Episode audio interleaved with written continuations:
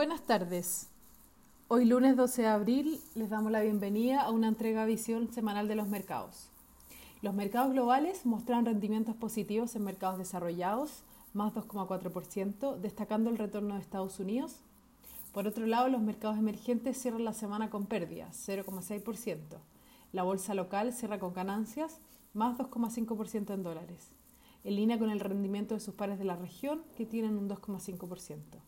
Lo anterior se dio una semana positiva para las monedas emergentes ante el retroceso del dólar a nivel global luego de las minutas de la Fed y la estabilización de las tasas de interés. La semana estuvo marcada por el apetito por riesgo con el Standard Poor's 500 alcanzando nuevos máximos históricos y avanzando por tercera semana consecutiva.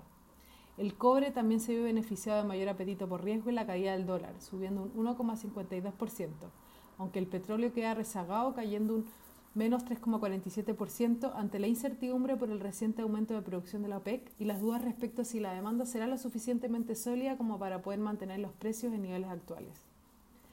Para esta semana, los principales eventos económicos destacan en Estados Unidos el IPC de marzo, anticipándose una variación superior a la registrada el mes previo, proyectándose un 0,5%.